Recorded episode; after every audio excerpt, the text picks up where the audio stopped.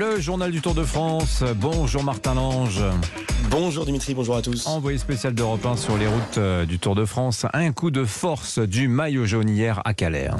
Oui, à croire qu'il en avait marre de finir deuxième. Un Wood Van Aert a fait exploser le peloton hier dans la montée du Cap Blanc-Nez avant de triompher en solitaire à Calais. Une victoire de prestige avec le maillot jaune sur le dos et surtout un petit goût de revanche pour le Belge.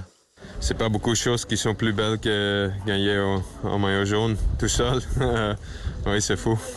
Après tous les deuxième place, finalement, un peu champagne, oui.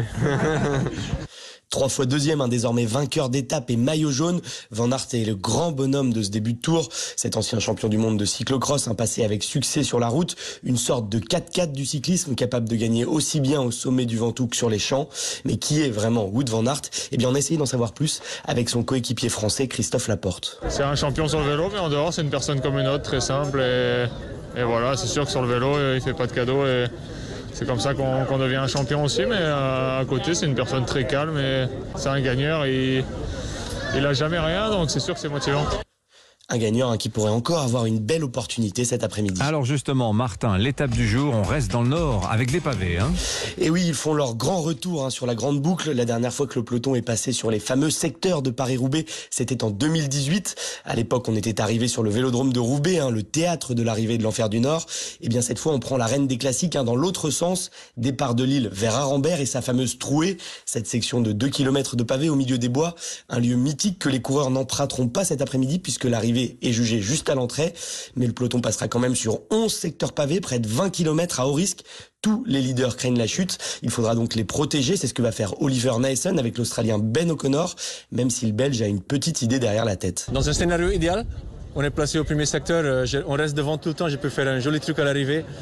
Et lui, il passe une journée peinarde dans le temps de, dans le premier groupe. Mais je sais que sur une, journée Roubaix, tu peux faire tout parfait. euh, La crevaison n'est jamais loin, la petite chute n'est jamais loin. Donc il faudra faire hyper gaffe. Côté français, on surveillera le nouveau champion de France, un Florian Sénéchal, qui évoluera à domicile près de Cambrai. Alors chose promise, chose due, Martin, le peloton débarque dans le bassin minier et euh, vous voulez nous dire que c'est passé le théâtre d'un épisode assez méconnu de la Grande Boucle. Oh, Oui, un hasard du calendrier, c'était il y a presque 30 ans, jour pour jour, le 7 juillet 1982, la seule et unique étape de l'histoire du Tour à avoir été annulée. C'était à Denain, en plein cœur de ce nord industriel, mais déjà en déclin. À l'époque, un l'atelier d'usineur va fermer, laissant 1300 travailleurs sur le carreau. Écœurés, hein, ces métallos vont obliger le peloton à mettre pied à terre. Et après des heures de négociations, les coureurs ne repartiront pas. Un épisode inédit hein, du Tour qu'Europe 1 vous faisait déjà vivre en direct. Les événements vont se précipiter pour aboutir finalement à un arrêt total. Il est 13h47 minutes. Radio Tour, pour la première fois de son histoire, diffuse le message suivant étape annulée. À la voix de Jean-René Godard hein, pour Europe 1 à l'époque. Merci Martin Lange. Un petit bout d'histoire de France hein, quand même sur ces routes du Tour de France. C'était il y a donc 30 ans.